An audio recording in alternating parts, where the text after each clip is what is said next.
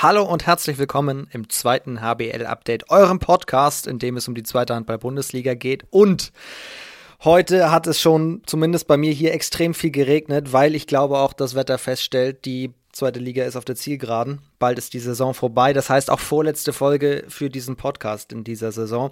Aber umso schöner, dass wir einen tollen Gast haben, der uns das Ganze nochmal ein bisschen einschätzt, der uns fachkundig erzählt, was jetzt eigentlich nächste Woche passiert, worauf wir uns einzustellen haben. Ich freue mich auf Vincent Sohmann vom Dessau Rosslauer HV. Mein Name ist Finn Ole Martins und jetzt geht's los.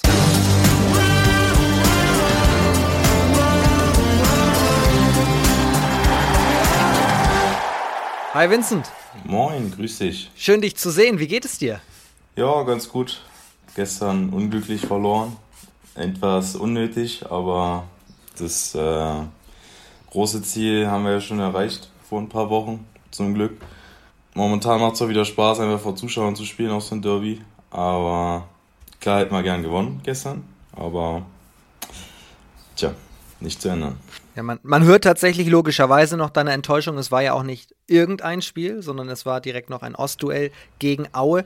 Da müssen wir gleich drüber sprechen, klar, aber ich wollte eigentlich positiv reinstarten in, in diesen Podcast, in dem ich dir auch tatsächlich gratuliere zu eurem Ziel, das ihr äh, erreicht habt, zum Klassenerhalt. Und das war ja wirklich das große Ziel. Ich sage aber, nach eurem Top-Start mit sechs Siegen aus den ersten acht Spielen, wart ihr für mich immer einer der Favoriten auf den Klassenerhalt, oder? Ja, klar. Ähm, wir hatten auch ein paar äh, Highlights auch auf jeden Fall zum, zum Anfang. Ich meine, gegen Schwartau zu Hause gewonnen, da haben wir, glaube ich, noch nie Land gesehen. In Dormagen gewonnen, das war auch äh, gefühlt das erste Mal mit Dessau. Und da hatten wir, glaube ich, 10 zu 2 Punkte dann nach sechs Spielen. Und Hamm haben wir noch gewonnen zum Beispiel, was für mich auch sehr schön war.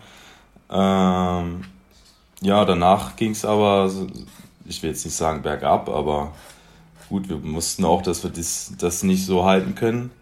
Hatten dann natürlich auch, wie jede Mannschaft in dieser Corona-Saison, auch ein paar Sachen, mit denen man umgehen musste. Und ja, am Ende sind wir froh, dass wir, dass wir das geschafft haben alles. Da sage ich nochmal Gratulation zu. Danke. Und gleich dröseln wir das alles ein bisschen auf, aber jetzt gucken wir auf das Wochenende. Also ihr hattet gestern euer Spiel gegen Aue. Und dann habe ich reingeschaut und da führtet ihr mit vier. Und da habe ich gedacht, ja, also Heimsieg. Ah. Warum lagt ihr dann nach Abpfiff doch noch mit einem Treffer zurück? Ergo verloren. Ja, das, ist, das kann man eigentlich, das Spiel zu Hause gegen Aue kann man eigentlich genau auf das Spiel in Aue legen. Ähm, da haben wir, glaube ich, auch fünf Minuten vor Schluss noch mit dreien geführt oder irgendwie sowas in der Art. Und da war es jetzt auch wieder so. Ich meine, wir führen auch fünf Minuten vor Schluss mit zwei Toren, glaube ich, und kriegen dann in 40 Sekunden zwei Gegentore und dann steht es auf einmal unentschieden. Ja, dann verwirfst du vorne noch ein, zwei Bälle, klare Chancen auch und ja, verlierst du halt am Ende leider. Ich meine, unentschieden wäre auch mal okay gewesen. Aber ja, so ist das nur beim Sport. Zwei Statistiken fand ich ziemlich spannend. Erstens, das war jetzt der sechste Sieg in Folge von Aue gegen euch. Ja. Warum tut ihr euch gegen den ERV so schwer? Gute Frage, ja. Ich meine, ich, wir waren jetzt gefühlt zweimal besser gegen Aue und hätten es auch zweimal verdient gehabt, meiner Meinung nach. Aber ähm, Aue war einfach abgezockter in den entscheidenden Momenten, sowohl im Hinspiel als auch im Rückspiel. Ähm, waren halt in den entscheidenden Momenten einfach da. Haben entweder hat der Torhüter gehalten oder haben einen Ball geklaut oder sonst irgendwas. Und dann werden halt die Spiele entschieden in den letzten fünf Minuten. Da kannst du 50 Minuten oder 55 Minuten den tollsten Handball spielen und äh, machen, was du willst. Wenn du die letzten fünf Minuten nicht performst, verlierst du halt ein Spiel. Und darum geht's ja. Absolut, absolut. Und das läuft bei Aue einfach gerade komplett in die andere Richtung, nämlich in eine positive. Das war der neunte Sieg in Serie. Das werdet ihr ja in der Vorbereitung auch gesehen haben auf dieses Spiel. Was was beeindruckt dich am EHV am meisten gerade aktuell? Ja, wir hatten es jetzt, ähm, unser Trainer hat es auch gesagt vom Spiel, was in Aue einmalig ist. Ähm, da passieren so krasse Sachen wie dass Autos angezündet werden und sowas. Äh, also ganz krasse Sachen und kranke Sachen, die man äh, so auch gar nicht kennt eigentlich, so von, aus der Handballszene zumindest. Und egal was da passiert ist, die sind immer positiv da rausgekommen. Also sie haben immer gesagt, okay, jetzt erst recht, so, so, eine, so eine Stimmung bei denen gefühlt. Und gut, neun Spiele in Folge gewonnen. Wenn es dann einmal läuft, dann weiß man ja, dann läuft's. Bis du dann mal wieder ein Spiel verlierst und dann geht es vielleicht in eine andere Richtung. Und ich meine, die hatten ja auch eine Phase, da haben die auch neun Spiele in Folge verloren, glaube ich. Und äh, die auch relativ deutlich. Aber wie das alles laufen kann, wenn man auf einmal Selbstvertrauen hat und wie es läuft, sieht man ja jetzt gerade. Also neun Spiele in Folge gewonnen. Die stehen auch nicht zu Unrecht da oben. Wie kann man sich davon freimachen, wenn man weiß, beim Gegner war es wirklich so eine brutale Saison? Die Corona-Erkrankung von, von Trainer Stefan Swart kam ja auch noch dazu. Ja, genau. Ja, weiß ich nicht. Das, das müsste die, die Auer wahrscheinlich fragen. Also muss man schon sagen, Hut ab, was die, was die geleistet haben, wie die auch nach jedem Rückschlag wieder zurückgekommen sind. Und du hast es gerade gesagt, der Trainer erkrankt und äh, auch dolle erkrankt an Corona. Ähm, auch einige Spieler dolle erkrankt an Corona und trotzdem spielen die so eine super Saison. Also da muss man schon, muss man schon Hut vorziehen, ganz klar. Bevor wir gleich ausführlich zu euch kommen, einmal kurz der Blick auf den gesamten Spieltag. Es war ja nicht das einzige Spiel an diesem Wochenende, glücklicherweise. Elbflorenz gestern auch noch deutlich gegen Bietigheim, 33 zu 24 gewonnen. Das war auch noch am Sonntag. Am Samstag die ganz große Palette mit vielen Spielen. Gibt es ein Ergebnis, mit dem du so vielleicht in der Form nicht gerechnet hast? Also in der Form auf jeden Fall ähm, haben gegen Schwartau. Ich meine, du hast es vorhin schon gesagt, da stand zur Halbzeit 17-7. Ja. Da guckt man sich ja schon nochmal um. Ähm, hat man auch, ich glaube, Schwadau hat auch nur mit neun Feldspielern äh, gespielt in Hamm. Ähm, ist natürlich auch, ich will jetzt nicht sagen eine Ausrede, aber ist ja schon äh, ein Grund vielleicht, dass es so gelaufen ist. Ja, die gehen personell ähm, nicht nur auf dem Zahnfleisch, also schon auf dem Knochen eigentlich, ja, ja, wenn man mal ernst genau, ist. Ja. Auch mit den Torhütern hatten sie auch tolle Probleme mit Nachverpflichtungen und ich glaube, der Torhüter-Trainer stand ja auch schon mal zwischendurch wieder auf dem Parkett mit 50 Jahren oder wie alt er ist. Ähm, ja, und bei denen ist natürlich auch äh, klar zu sehen, seitdem die wissen, dass es nicht mehr um viel geht, ähm, geht es da gerade auswärts schon äh, bergab bei denen. Also ich meine, die haben jetzt glaube ich auch eine Weile nicht mehr gewonnen oder zumindest äh, spielen die seit einer Weile nicht mehr gut, obwohl die eigentlich eine gute Mannschaft haben. Aber gut, das ist ein anderes Thema. 11 zu 1 stand es nach einer Viertelstunde. Das ist schon, schon brutal. Bist du schon mal mit so einem Rückstand in eine Partie gegangen? Ja, gut, dass du fragst. Wir haben ja in Lübeck letztens stand es, glaube ich, bei uns äh, letzte Woche auch 10-1 oder irgendwie so. Ich glaube, ja, 10-1 stand es. Ähm, da haben wir auch alles verworfen, was ging und Lübeck hat sich dann auch in so einen Rausch gespielt. Und äh, so schnell kannst du manchmal gar nicht gucken, da steht es auf einmal 10-1 oder so. Und ähm, dann ist das Spiel fast schon gelaufen. Also.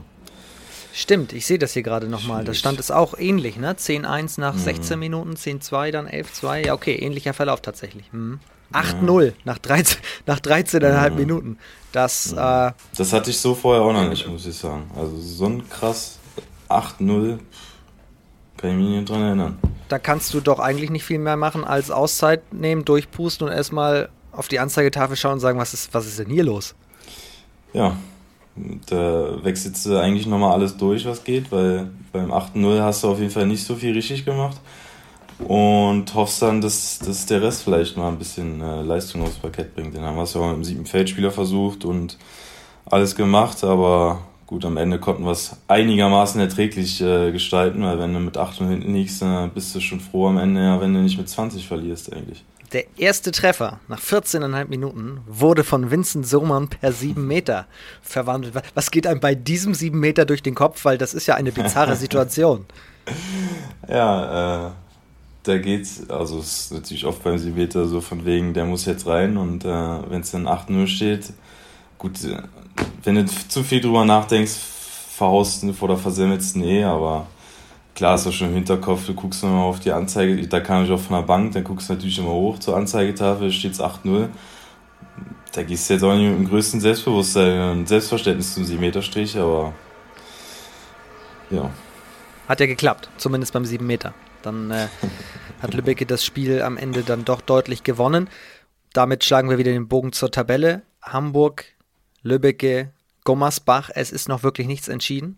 Äh, Hamburg hat zwei Spiele, 54 zu 14 Punkte. Lübeck hat noch ein Spiel, 54 zu 16 Punkte.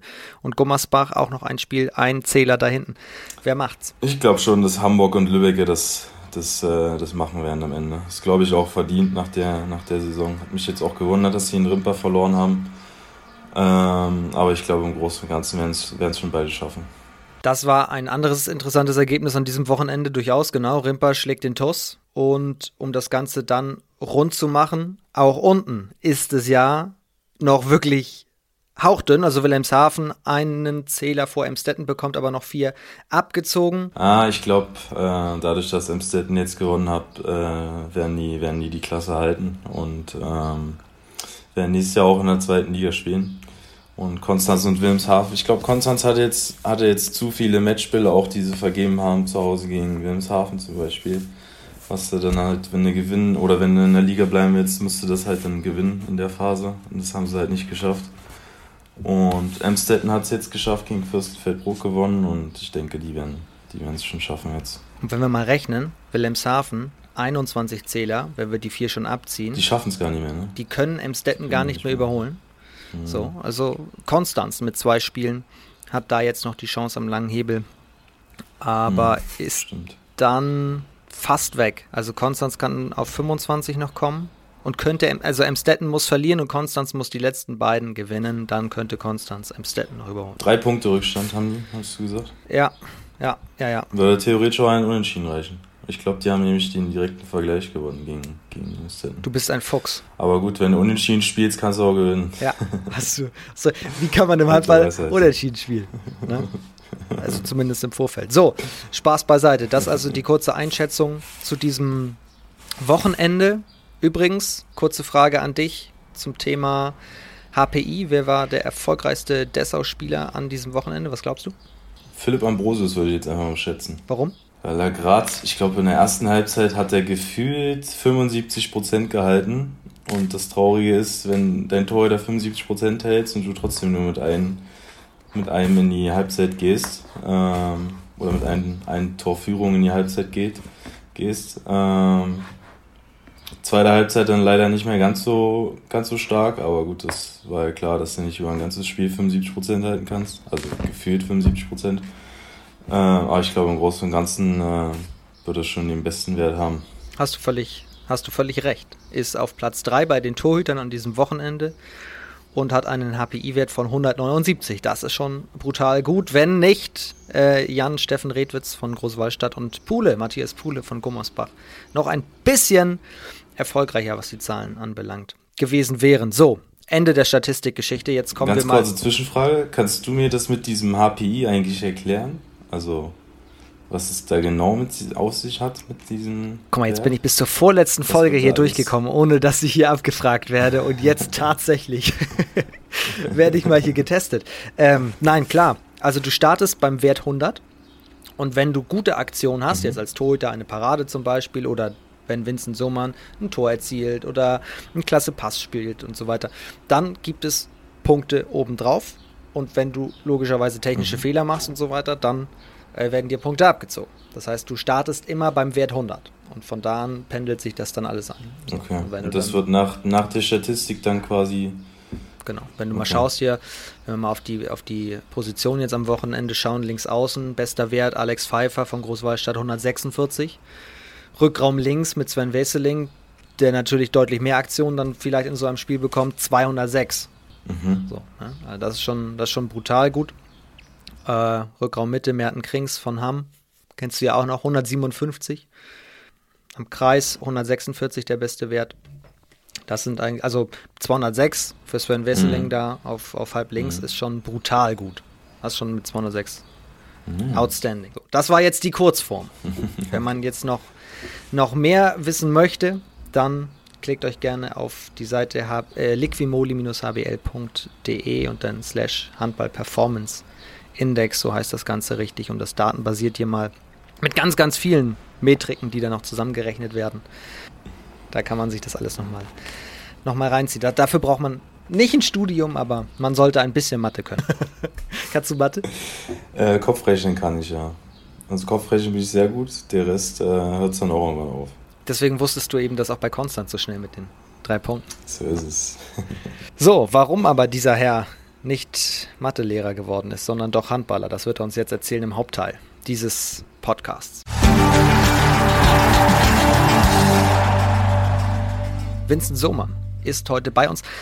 Freue mich sehr. Bevor wir mal damit starten, wo du eigentlich handballerisch herkommst, musst du mir mal erzählen, ich habe in der Vorbereitung äh, irgendwo gelesen, ich polarisiere ganz schön. Warum glaubst du, dass du polarisierst? Ähm, es gibt ja viele Spieler, von denen man sagt, oder auch viele Persönlichkeiten, von denen man sagt, äh, entweder liebt man die oder man hasst die. Ähm, ist, glaube ich, bei mir nicht ganz so krass, aber es geht schon in die Richtung. Ähm, das ist auch gerade meine Spielweise. Ich werde auch oft von, von eigenen Fans oder eigenen Verantwortlichen gefragt, ähm, warum ich so was Feld trotte, nenne ich es jetzt mal. Ähm, weil einfach ähm, meine Explosivität dann mehr zur Geltung kommt, wenn du, wenn man dieses, wenn man übers Feld trottet, nenne ich jetzt mal, wenn man langsam übers Feld läuft und es so ein bisschen behäbig aussieht. Und ich glaube, das war auch im Zusammenhang mit, mein, mit meinen goldenen Schuhen mal, war, glaube ich, äh, habe ich mich gerade mal so erinnert, war das, glaube ich, mal. Ähm, Wann hattest du goldene Schuhe? Äh, letzte Saison, glaube ich. Ja. Doch, letzte Saison. Und da hatte mich äh, ein Reporter mal gefragt, ob das, ob das Absicht ist, goldene Schuhe zu haben, um aufzufallen. Und dann war das eigentlich so eine Sache, mit der ich mich vorher noch nicht beschäftigt hatte. Das war eigentlich so, nö, ich fand die Schuhe ganz cool. In Weiß gab es die, glaube ich, nicht mehr und deswegen habe ich die einfach in Gold genommen.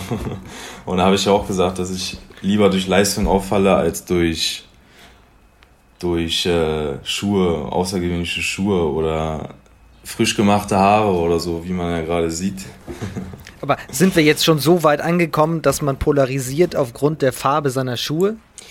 Ach du, gibt's äh, gibt's ganz ganz viele Sachen, durch die man polarisieren kann. Ähm, nee, aber ich habe ja meiner Meinung nach nicht polarisiert durch meine Schuhe, sondern eher durch äh, durch die Spielweise und ich ich habe es gestern auch wieder erlebt gegen Aue. Ich äh, leg mich auch gern mal mit mit Spielern an oder so dieses ähm, dieses Necken, will ich es mal formulieren, mit anderen Spielern, was aber auch äh, Bengt Bornhorn hat gestern auch wieder auf den Kopf getroffen, hat gesagt, es macht einfach viel mehr Spaß, wenn Zuschauer da sind. Weil man dann die Stimmung noch so hoch, die kocht dann auch noch so hoch und äh, für die Momente lebt man ja als Sportler. Dass man einfach diese Emotionen ausleben kann und sich auch mal mit den anderen Spielern so ein bisschen anlegen kann, sobald es alles fair bleibt natürlich. Ähm, aber das war es ja gestern auch, deswegen ähm, ist das ja kein Thema. Ähm, macht es einfach viel mehr Spaß. Ja. Ändert aber nichts an deiner Spielweise. Nö, nö. Ähm, was auch noch so ein Beispiel ist, ist natürlich Heinevetter, der natürlich unglaublich polarisiert. Ich glaube, das ist der polarisierendste Spieler, den es gibt. Wir haben letztens wieder ein Spiel geguckt, ähm, wo ein Mannschaftskamerad gesagt hat, guck dir mal an, wie der mit den Schiedsrichtern immer diskutiert. so, bei jeder Entscheidung geht er zu den Schiedsrichtern hin und sagt, was ist los, warum. Ähm, und das sind natürlich so die Spieler, die im Gedächtnis bleiben. Stefan Kretschmer war auch so ein Beispiel. Der ist natürlich durch alles aufgefallen, durch Haare, Schuhe, Verhalten auf dem Platz, neben Platz. Aber auch so ein Beispiel für einen polarisierenden Spieler. Ja. Aber was dann eben parallel dazu läuft, du musst natürlich auch sportlich überzeugen. Und jetzt habe ich vorhin nochmal den Blick beispielsweise auch äh, in die Torschützenliste geschaut, da bist du auch Top 20. So, also das gibt dir ja recht. Ja, klar. Ähm, ich will mich aber eigentlich immer nicht äh, so krass über die, über die Torschützenliste definieren, weil ich eigentlich mehr der bin, der die anderen Leute ins Spiel bringen will. Und muss ja auch sagen, wenn ich nicht diese Meter werfen würde, ähm, dann wären da auch nicht so viele Tore oder würden da auch nicht so viele Tore stehen. Ähm, ja, aber ich denke, dass, dass es für mich eher wichtiger ist, die, die, die Mitspieler ins Spiel zu bringen. Gerade meiner Position natürlich auch geschuldet und meiner Größe auch, weil aus dem Rückraum jetzt äh, von neun Metern hochsteigen ist bei mir jetzt auch schwierig. Da haben wir halt andere Spieler und ähm, das ist eigentlich meine Aufgabe, die in die Position zu bringen, damit die das äh, machen können.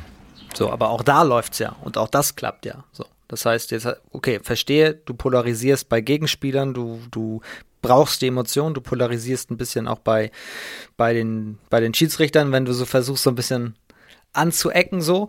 Polarisieren bedeutet ja auf der anderen Seite aber auch, du kriegst wahrscheinlich dann von den eigenen Fans ganz viel Liebe. Ähm, Ja, schon. War auch mal anders. Ich kann mich zum Beispiel an ein Spiel erinnern mit Hamm in Dessau, ähm, wo es dann skandiert hat, äh, Vincent Sohmann hat hier Hausverbot, weil ähm, ich bin ja dann nach Hamm gewechselt, habe ein Jahr in Hamm gespielt und dann bei dem Spiel in Dessau wurde das skandiert von den Fans, ähm, weil Hamm und Dessau auch eine, eine Geschichte hat, was die Fans angeht, ähm, was ich aber wo ich aber nicht, nicht so sehr drin stecke, dass ich das jetzt, äh, dass ich das jetzt zum Besten geben könnte. Ähm, aber ja, ansonsten, ich meine, die sind dann auch wieder alle zu mir gekommen, als ich das erste Spiel dann wieder hier war und haben gesagt, ja, war nicht so gemeint und das war ja auch nicht nachtragend und ähm, ist natürlich immer froh, wenn die Fans hinter ihm stehen und das äh, war ja dann wieder so, als ich äh, nach Dessau gekommen bin, zum Glück. Klar, also dass die eigenen Fans logischerweise dann hinter einem stehen, sagst du ja auch, wenn du die Emotionen brauchst, dass, dass dich das pusht. Aber bist du dann auch einer, wenn die gegnerischen Fans in dem Fall dann äh, sich gegen dich aufpushen? Also ich erinnere, wenn wir mal an äh, Olli Kahn zum Beispiel denken, der gesagt hat, ich brauche eigentlich die Pfiffe von den gegnerischen Anhängern, äh, dann fahre ich es richtig hoch. Mhm. Naja, so, so krass ist es nicht, würde ich sagen, bei mir, aber ähm, es ist jetzt nicht so, dass ich sage, ich habe dann Angst oder irgendwie sowas, wenn die gegnerischen Fans dann auf einmal buhen oder pfeifen oder sonst irgendwas. Das ist eigentlich schon was, was mich auf jeden Fall anstachelt, ähm, weil dann weiß man, dass man äh, auch einiges richtig gemacht hat, denke ja. ich. Ein sehr Vorhin haben wir, haben wir über bizarre Momente gesprochen, aber wahrscheinlich ein sehr beeindruckender Moment auch, oder? Also kannst du das in dem Moment ausblenden, wenn du in eine Halle kommst und das skandiert wird, dass du hier Hausverbot hättest? Ja, definitiv. Das, äh, das beschäftigt eigentlich, ähm, beschäftigt mich zumindest nicht. Und ich glaube, viele andere Sportler sehen das genauso. Ähm, man kriegt da auch nicht so viel mit, wenn man, wenn man auf dem Spielfeld steht und in diesem Tunnel ist. Ähm, ich muss auch sagen, dass ich das im Spiel gar nicht so mitbekommen habe, dass es eher so nach dem Spiel mir erzählt wurde. Und ähm, ja, dann im Nachhinein war es schon witzig. Also es ist jetzt nicht, ich habe das auch kein Böse genommen oder so. Es war einfach äh, lustig und interessant, dass, dass die das dann gerufen haben oder skandiert haben. Aber wo wir gerade bei, bei Häusern sind, wo kommst du, wo, wo bist du zu Hause? Wo kommst du handballerisch her? aus Magdeburg. Angefangen mit sieben Jahren, nee, acht Jahren beim Post SV Magdeburg, was wahrscheinlich keinem was sagen wird, aber dann in der D-Jugend, ich glaube 2007 war es, ähm, zum SC Magdeburg gewechselt und da ja dann auch eine gefühlte Ewigkeit gespielt. Da alle Jugendteams dann durchlaufen. Genau, genau, genau. Alle Jugendteams. Ähm, paar Einsätze in der ersten Mannschaft gehabt, aber vorrangig ähm, bei, den, bei den sogenannten Youngsters in der dritten Liga. Bestes Erlebnis in der Jugend? Oh, da gab es viele. Ich meine, wir hatten in der A-Jugend hatten wir eine unglaublich coole Truppe, ähm, wo jede Auswärtsfahrt und nach jedem Heimspiel ähm, zelebriert wurde. Ähm, ja, sind ja in den Meisterschaften auch immer relativ weit gekommen, haben dann zwar immer gegen die Füchse verloren, aber ähm, es war trotzdem eine richtig coole Zeit, gerade in der A-Jugend, äh, mit T.S. Glabisch zum Beispiel zusammen von Schwartau und mit zwei, drei anderen Leuten, äh, Alex Saul zum Beispiel, auch von Eisenach. Da waren schon ein paar coole, paar coole Typen dabei. Ein besonderes Erlebnis kann ich, glaube ich, gar nicht rauspicken. Also, was auch immer interessant war, unsere, unsere Fahrten zum Balaton, weil wir da so ein, so ein, ähm, so ein Turnier hatten Balaton Cup hieß das, glaube ich. Was dann, als wir so alt waren, leider nicht mehr ähm, so groß war. Aber als wir in der C-Jugend waren oder B-Jugend waren und da sind immer die kompletten Jugendmannschaften von Magdeburg alle hingefahren. Und da waren unfassbar viele Mannschaften. Siehst du, in dem Zusammenhang fällt mir doch noch ein besonderes Erlebnis ein. Ähm, wir waren nämlich mit der C-Jugend einmal da und sind da am Ende sogar Sieger geworden von diesem Cup. Und da gab es dann immer so einen Finaltag. Also wurde in jeder, in jeder Jugend wurde dann äh, das Finale gespielt in der großen Halle in äh, Ballata, äh, in Westbrem. Also nicht diesen Glaspalast, den gab es damals noch nicht. Ähm, aber trotzdem mit, ich würde mal so schätzen, 3.000, 4.000 Zuschauern. Und die ganzen anderen Jung Jugendmannschaften waren dann natürlich auch da, weil wir haben gespielt und die restlichen Mannschaften haben natürlich zugeguckt oder viele haben zugeguckt und äh, das war so ein krasses Erlebnis, weil in der C-Jugend, wie alt ist man, 13, 14 oder irgendwie sowas, glaube ich.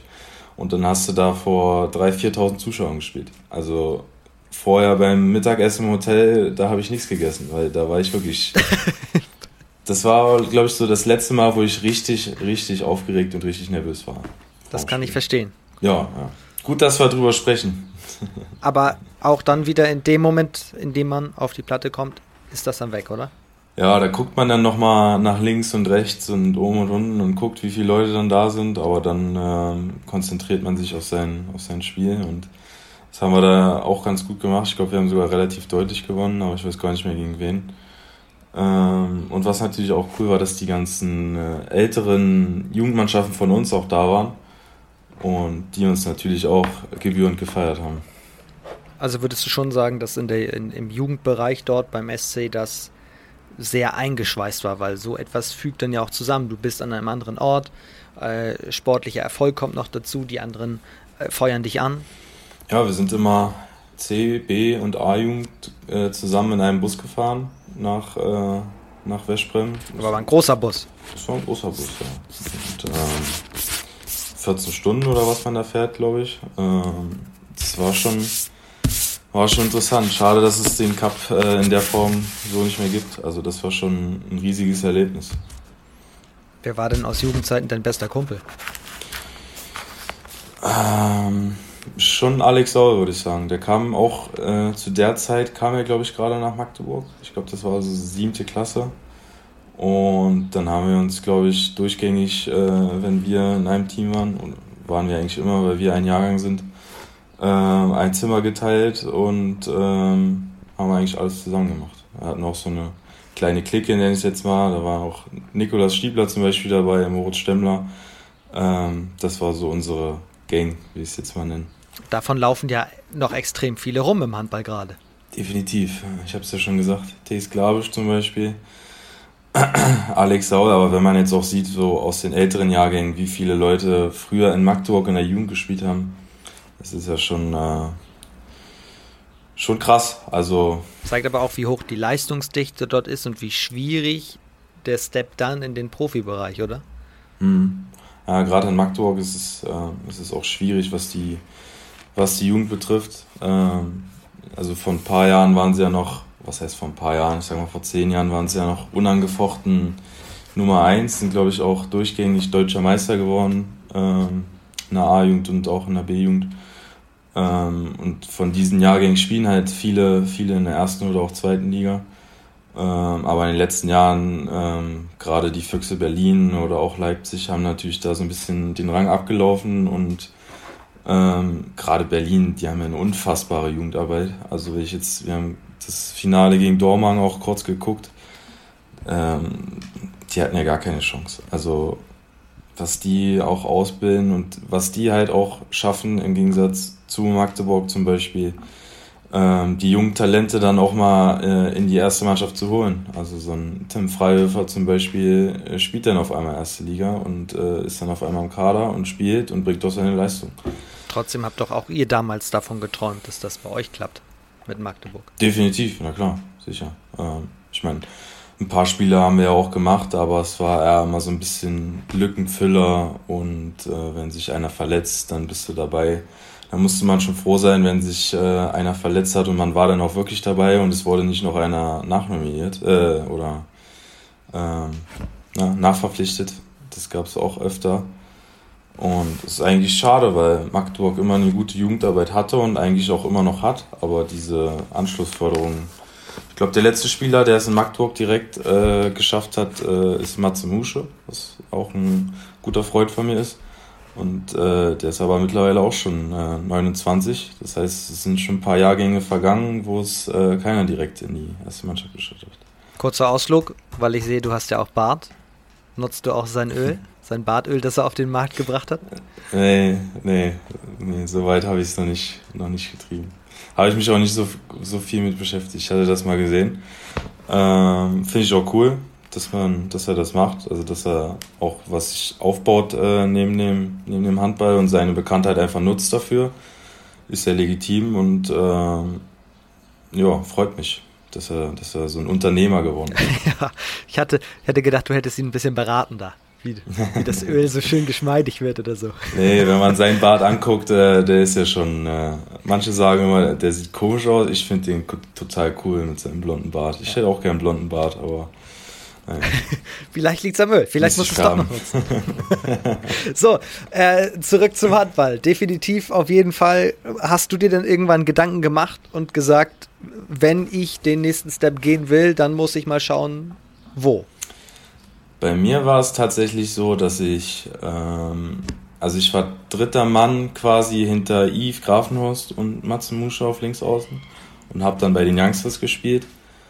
Und eine Saison war da extrem, weil wir sind Meister geworden in der dritten Liga und konnten nicht aufsteigen, weil zweite Mannschaften durften oder dürfen in der zweiten Liga nicht spielen. Genau, wir, wir reden von Magdeburg 2. Genau, ja. Und da wusste man, dass man, dass man da nicht so wirklich erreichen kann. Also die Zeit bei Naxis war unglaublich cool, also, äh, tolle Leute kennengelernt, aber man wusste, man oder man konnte sich denken, dass man es bei der ersten Mannschaft schwierig wird. Und bei der zweiten Mannschaft konnte man, hatte man irgendwann diesen sportlichen Anreiz nicht mehr, weil du bist einmal Erster geworden, hättest theoretisch in der zweiten Liga spielen können, hättest dich sportlich qualifiziert dafür, aber konntest es halt aufgrund der Regularien nicht. Und das war, glaube ich, für viele von uns auch so ein, so ein, äh, so ein Meilenstein, dann zu sagen, okay, dann äh, müssen wir woanders hingehen. Bei mir war es dann auch so, dass ich ein Vertragsangebot bekommen hatte für zwei Jahre später oder für eine Saison später. Und ich dann, wir hatten, da muss ich ein bisschen weiter ausholen. Also wir hatten so einen Perspektivkader in Magdeburg mit äh, sieben Leuten, also jede Position ein Mann, der quasi dritter Mann bei der Erstmannschaft ist und bei den Youngsters komplett spielt. Ähm, und dann hatte ich ein Vertragsangebot bekommen und dann hatten sie einen Rechtsaußen verpflichtet, obwohl es ja diesen Perspektivkader gab, was halt diese Anschlussforderung sein sollte.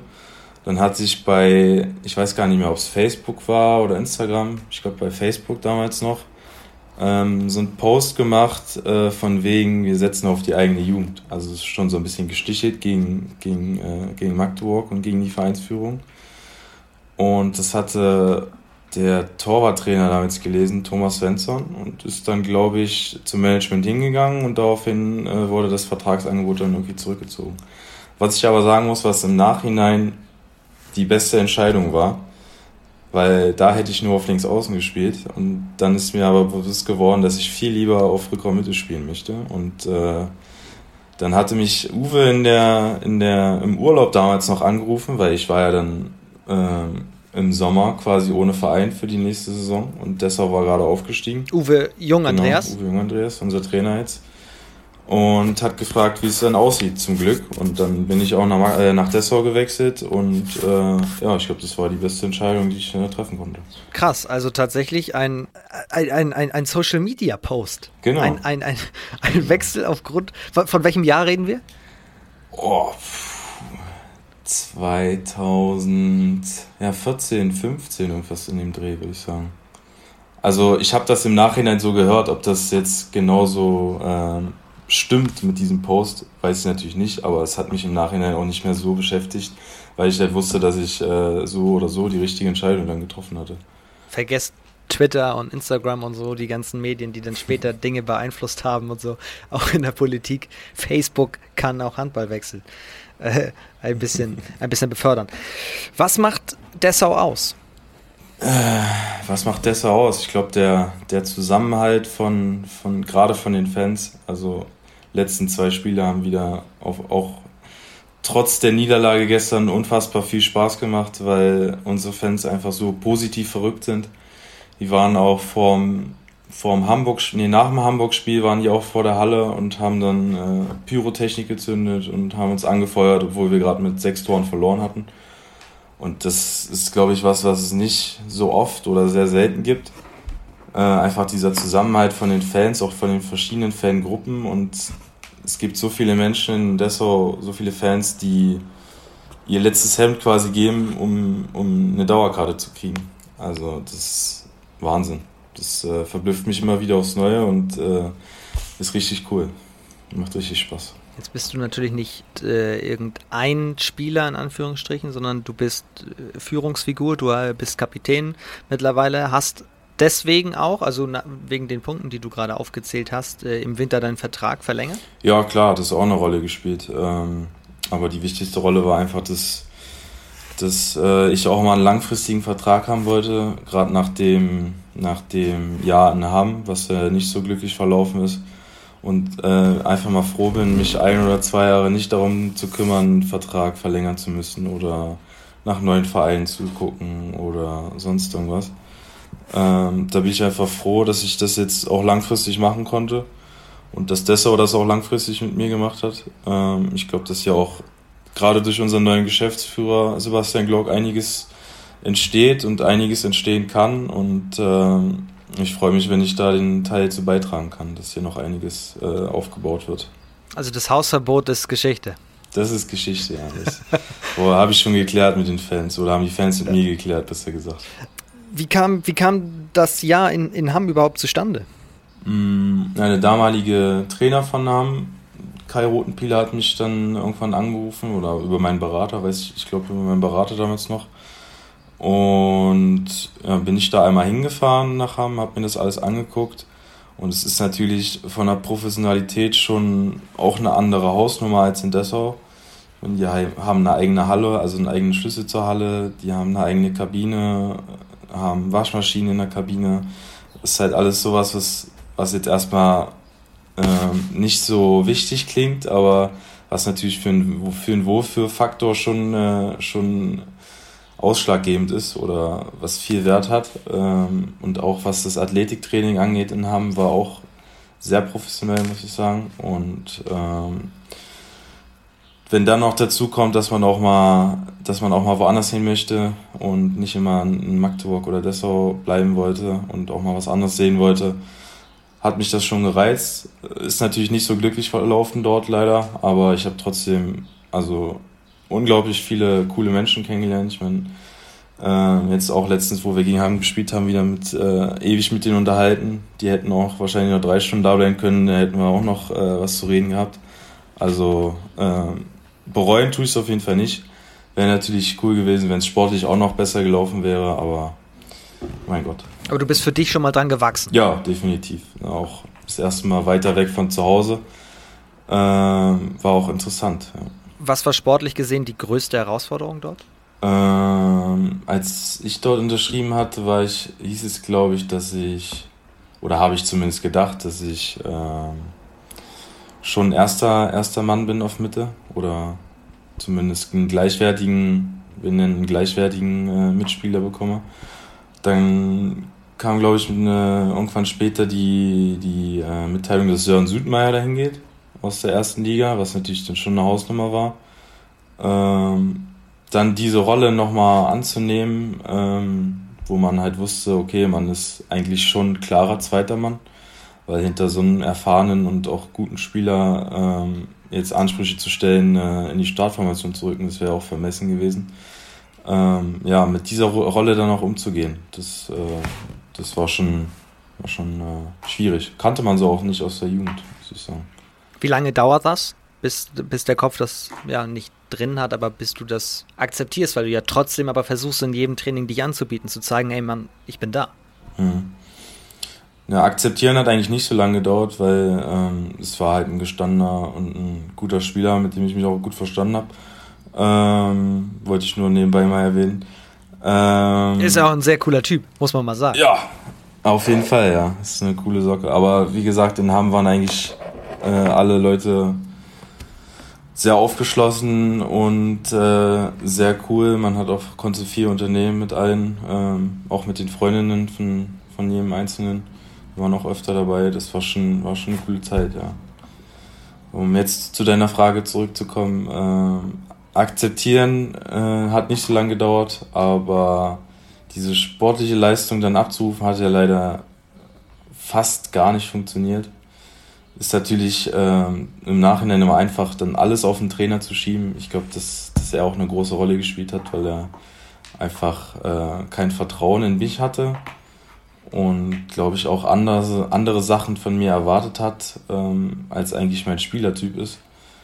Und dann kommt man auch schnell in so eine, so eine Situation rein, wo man weiß, okay, man spielt eh nicht so viel.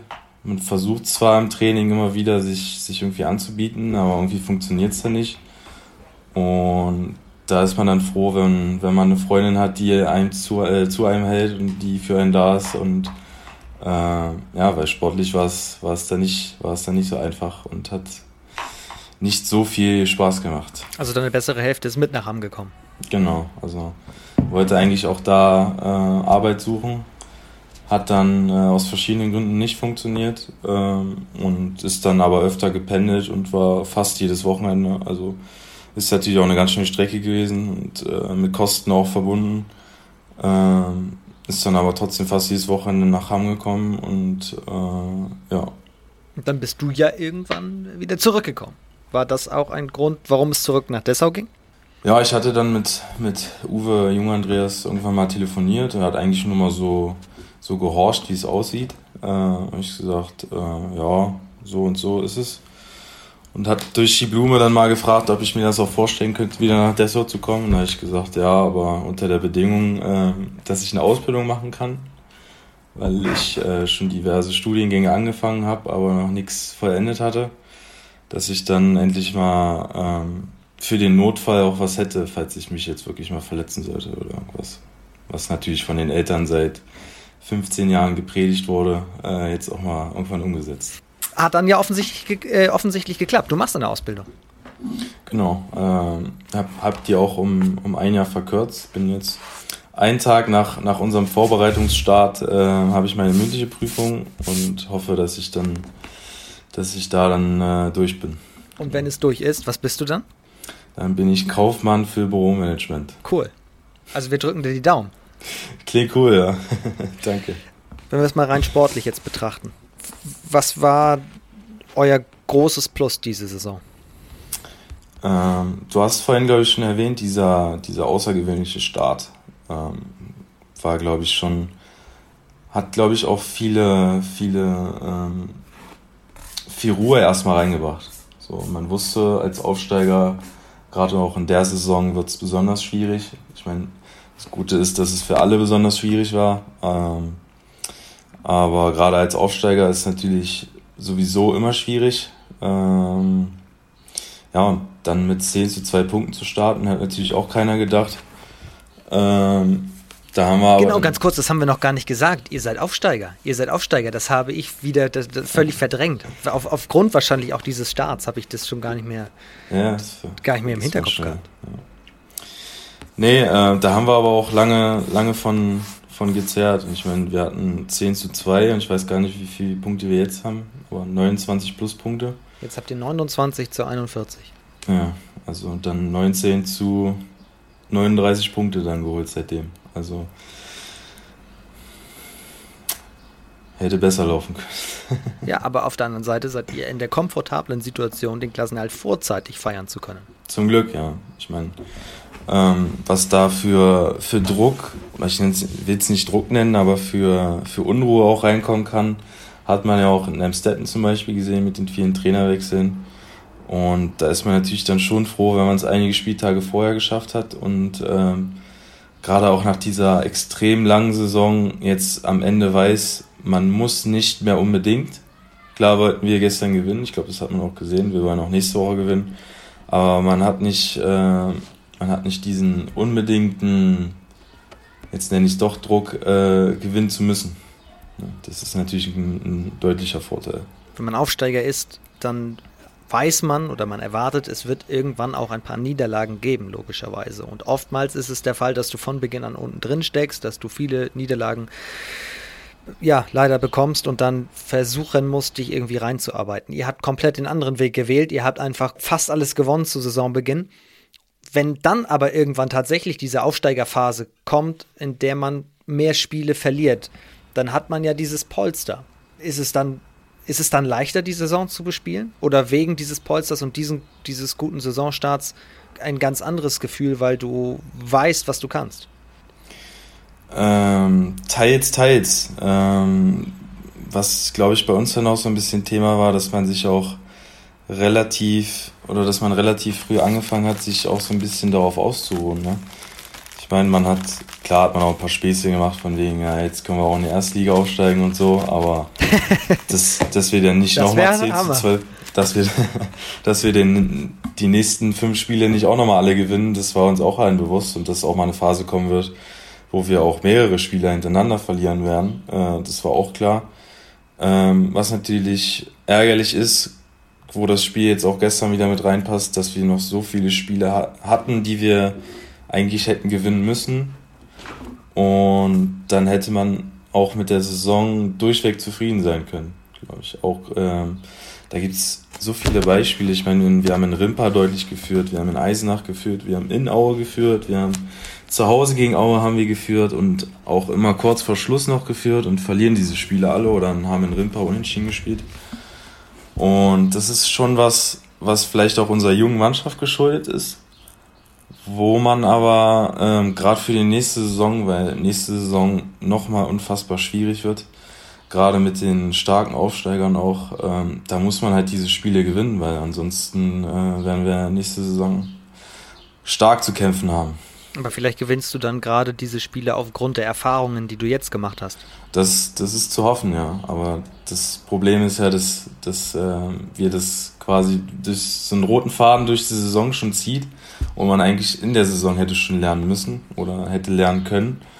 Haben wir leider nicht geschafft. Äh, deswegen müssen wir das äh, nächste Saison auf jeden Fall schaffen, weil sonst wird es, wie gesagt, ganz schwer. Okay, also ich höre raus, Dessau hält die Klasse, das große Ziel check, aber zu ganz zufrieden bist du, wenn man sich den Verlauf anschaut, trotzdem nicht. Nee, nee. Ähm, gerade aufgrund, aufgrund dieser Spiele. Also klar steht immer dieses Ziel Klassenerhalt über allem, gerade bei uns.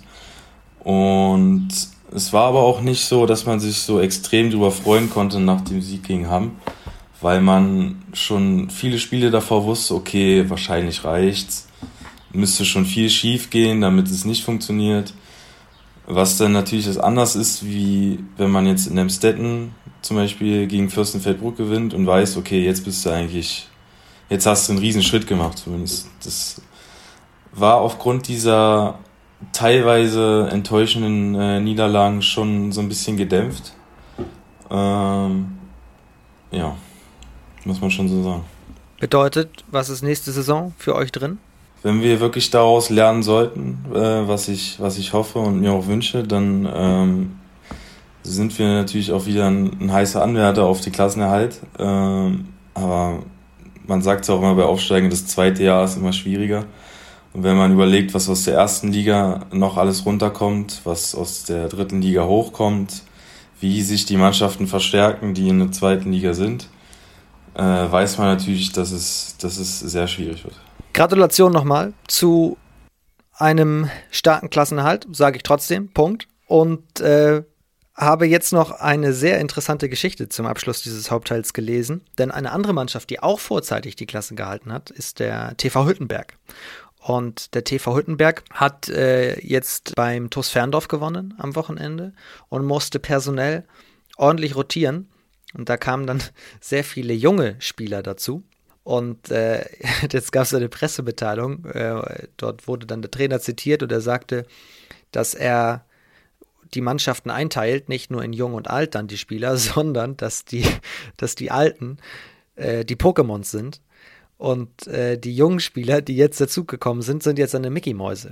Jetzt meine Frage. Habt ihr auch in Dessau solche wunderschönen Begriffe. Habt ihr auch Pokémon zum Mickey Mäuse bei euch oder fällt fallen dir andere passendere Begriffe zu eurer Mannschaft ein? Oh Gott, nee. Ähm, die, bei uns gibt es eigentlich nur, nur jung und alt. also da gibt es keine Pokémons oder Digimons oder was auch immer. Ähm, wir haben ein paar Spieler dabei, die, wenn mir jetzt ein Synonym für, für faul einfallen würde, dann würde ich das jetzt raushauen, aber ähm, für ein Foul. Für Foul, ja. Oder ähm, wir haben halt einige junge Spieler, die sehr viel Potenzial haben. aber zumindest diese Saison noch nicht so viel draus gemacht haben. Und, äh, Ach, für faul mit AU, faul sein. Genau, faul sein, ja, so meinte ich das. Balu der aber Bär. fällt mir jetzt Balu der kein Bär Synonym ist, ein. Was sagst du? Balu der Bär ist doch relativ gemütlich, oder? Ja, nicht schlecht. Den muss, den muss ich vielleicht mal mitnehmen. Weil da muss man körperlich sehr, ich meine, ich bin auch gemütlich, aber ich habe nicht die Körpermasse für Balu. Oder jetzt, im, um in Pokémon zu sprechen, so ein, so ein Relaxo oder sowas. Da, da muss ich sagen, bin ich völlig raus. Bist du so ein Pokémon-Spieler gewesen früher? Ja, früher schon, ja. Gameboy gehabt, äh, mit Karten noch gespielt auf dem Schulhof. Äh, ja, alles dabei gewesen. Auch hier, ähm, sag schnell, wie heißt es? Äh, Pokémon Go? Pokémon? Go? Nee. Nein. Das war Markus Dangers von der HSG Konstanz. Der hat das erzählt, dass er da in, in der Hochphase durch den Ort gelaufen ist und dann überall versucht hat, irgendwelche Pokémon-Spieler zu suchen und zu finden. Es ist, ist in Konstanz vielleicht auch ganz, ganz cool, weil da findest du wahrscheinlich mehr Wasser-Pokémon durch, den- durch den großen äh, Bodensee. Ne? Ja, möglicherweise. Ähm, so, zurück zum Handball und dann sind wir gleich auch am Ende, denn wahrscheinlich musst du noch ein bisschen lernen für deine mündliche Prüfung, die dann bald kommt. Aber das hast du dir natürlich wunderbar gelegt, dass du dann schön in der Sommerpause so ein bisschen, bisschen lernen kannst, ne? Ist das absichtlich so? Na klar. Ich hätte es ja auch gerne nächste Woche schon gehabt, aber ähm, dadurch, dass ich verkürzt habe und das auch ein bisschen, äh, also nicht von Anfang an klar war, dass es, dass es dann doch so kurz wird, ähm, bin ich natürlich eher nach hinten gerutscht und der Rest, der ähm, turnusmäßig seine, seine Prüfung jetzt hat, äh, natürlich am Anfang dran sind. Aber bist gut davor. Was? Du bist aber gut davor. Gut davor. Inhaltlich, vom, vom Stoff her. Ja. Kenne ich nicht den Ausdruck, aber nicht schlecht. Also du bist, bi- bist gut vorbereitet. Ich bin gut vorbereitet, ja. Ja. Ja, ja. Dann kommt jetzt die letzte Frage, die traditionell am Ende dieses Podcasts hier gestellt wird im zweiten Teil. Was würdest du am Handball verbessern? Gibt es eine Regel, die du gerne ändern würdest oder reinpacken würdest oder abschaffen würdest? Ähm, eine Regel vielleicht nicht unbedingt, aber was mich zum Beispiel, ich, also ich habe mit äh, Nationalmannschaft jetzt nicht so viel am Hut, aber was mich stört, sind diese, diese großen Turniere jedes Jahr. Also ich finde, dadurch ver verlieren diese, diese Turniere stark an Wert und ich kann ja auch nicht sagen, wer momentan Europameister oder Weltmeister ist, weil das gefühlt jeden, jeden Sommer oder jeden Winter ist, ist irgendein Turnier und die gerade jetzt auch in dieser Saison, ich meine, was so ein, was so ein Pekeler zum Beispiel an Spielen absolviert, das ist absolut Wahnsinn. Also, das, das, die Leute das durchhalten oder auch so ein, wenn man mal Kiel allgemein guckt, Dufenjagd und Co., also wie die Leute das schaffen, ich meine, wir, wir sagen auch schon, wir sind platt und wir haben ähm, 38 Spiele, nee, 36 Spiele dann bald und die haben, äh, keine Ahnung, 60 Spiele oder irgendwie sowas. Also das würde ich auf jeden Fall ändern, um darauf zurückzukommen. Einfach wie beim Fußball ähm, alle vier Jahre zu machen oder beziehungsweise alle zwei Jahre Europameisterschaft und alle zwei Jahre ähm, nee, andersrum. Also alle vier Jahre WM und alle vier Jahre EM und dann immer im Wechsel. Ja. Auf der einen Seite hast du dann körperliche Pausen und zweitens, es verwässert nicht so. Man kann sich eher an Genau. diese großen Events erinnern, was vielleicht auch für das, für das Standing so sorgt, ne? Also, Was da ja, gerade in dieser Saison ist, um dich nochmal zu unterbrechen kurz. Ähm, du kannst, also man kann ja momentan gefühlt jeden Tag Handball gucken. Und ich muss sagen, ich bin jetzt nicht, ich bin jetzt nicht ähm, der, der unbedingt so viel Handball guckt. Und wenn dann auch noch jeden, jeden Tag Handball kommt, und, und dann geht's im Sommer, ist ja glaube ich Olympia wieder, dann kommt auch wieder Handball. Das ist, ja, Es ist sehr viel. Es ist sehr viel. Und anstrengend dann, ja. So. Das würdest du am Handball verbessern wollen. Übrigens äh, Weltmeister Dänemark und Europameister müsste, wenn ich es richtig im Kopf habe, Spanien sein. 2020, ja. Da ist Spanien Sieger geworden. siehst du, weiß ich gar nicht. Aber man muss nachdenken. Ja. Man muss tatsächlich ein bisschen nachdenken. Du hast, du hast, du hast schon recht. So. Jetzt blicken wir aber nicht zurück, sondern abschließend nach vorne. Du sagst uns, was passiert. Der Blick in die Glaskugel mit Vincent Sohmann. Es ist die letzte Woche der Saison. Hätte ich nicht gedacht, dass ich das mal, dass ich das mal sage, weil die Saison dann doch tatsächlich echt extrem lang war. Und ich stand 0 Minuten und 0 Sekunden auf der Platte. Das muss man dazu sagen. so, du erzählst uns jetzt mal. Du hast schon erzählt, wer, wer aufsteigt und so weiter. Es gibt ja auch noch zum Beispiel morgen am Dienstagabend das Duell Hamburg gegen Hamm. Da kann Hamburg das dann perfekt machen. Äh, wir schauen aber auf den kompletten letzten Spieltag den du uns jetzt vorhersagst. Und der ist am äh, Samstag um 18 Uhr, alle Spiele gleichzeitig, 18 Uhr live auf Sportdeutschland TV. Bietigheim spielt gegen Hamburg. Da müsste ich eigentlich das Spiel morgen in Hamm noch abwarten, um das richtig zu tippen, aber ähm, tippe ich schon auf Hamburg, glaube ich. Dormagen empfängt Elbflorenz. Elbflorenz. Rimper in Konstanz. Konstanz. Wann spielen die nochmal? Weißt, weißt du das vorher? Konstanz spielt ja jetzt auch unter der Woche nochmal. Und äh, zwar auch morgen 19.30 in Großwallstadt. Ah ja. Die letzten beiden, also auch schwierig. Großwallstadt und Rimper sind das Restprogramm von mhm. Konstanz. Dann haben wir noch Großwallstadt gegen Gummersbach. Gummersbach. Hüttenberg empfängt Dessau. Jetzt bin ich gespannt. Dessau. ja, es geht ja noch um DAB-Pokal ja. bei uns. Äh, jetzt gehört, äh, wer 14. wird. Ich weiß auch nicht, wer sich das schon wieder ausgedacht hat, aber äh, ich glaube, die ersten 14 qualifizieren sich ja für den DAB-Pokal. Und äh, dafür müssen wir jetzt gewinnen in Hüttenberg. Und das wollen wir eigentlich noch schaffen. Dafür müssten wir jetzt den Pokal-Podcast machen, um das nochmal zu analysieren. Mm. Aber bist du herzlich ja. eingeladen, dann, ja. wenn wir den nochmal starten. So, ähm, das ist euer, euer internes Ziel, also nochmal, sich für den Pokal zu qualifizieren. Vier Partien noch. Lübeck gegen Emstetten. Schwartau. Lübecke gegen Ferndorf. Lübecke. Deine Ex-Kollegen aus Hamm spielen bei Fürstenfeldbruck, das sich dann aus der Liga verabschiedet. Fürstenfeldbruck, sage ich. Letztes Heimspiel nochmal. Ähm, ich glaube, die hauen nochmal alles raus. Und Aue Wilhelmshaven? Aue. Die machen jetzt die zehn Spiele in Folge, machen die, glaube ich, auch noch klar. Das sagt Vincent Sohmann vom Dessau-Rosslauer HV. Wenn ihr das übrigens genauso seht oder komplett anders, dann klickt euch in die Story der zweiten Handball-Bundesliga auf Instagram und dann könnt ihr am Spieltag selbst auch immer nochmal abstimmen. Da fragen wir euch, was ihr denn so glaubt, wie die Spiele ausgehen. Vincent, ich danke dir für deine Zeit. Danke auch. Hat sehr viel Spaß gemacht. Gerne zum Pokal-Podcast wieder. das werden wir auf jeden Fall im Hinterkopf haben. Ich bin sehr gespannt. Dann muss sich Dessau aber qualifizieren. So. Ja, gut. Ihr seid erstmal am Zug. Dann sprechen wir Samstagabend ja. nochmal am besten. Sehr gerne. Ich danke dir sehr. Alles Gute für euch. Dann schöne Sommerpause und vor allem alles Gute für die Prüfung.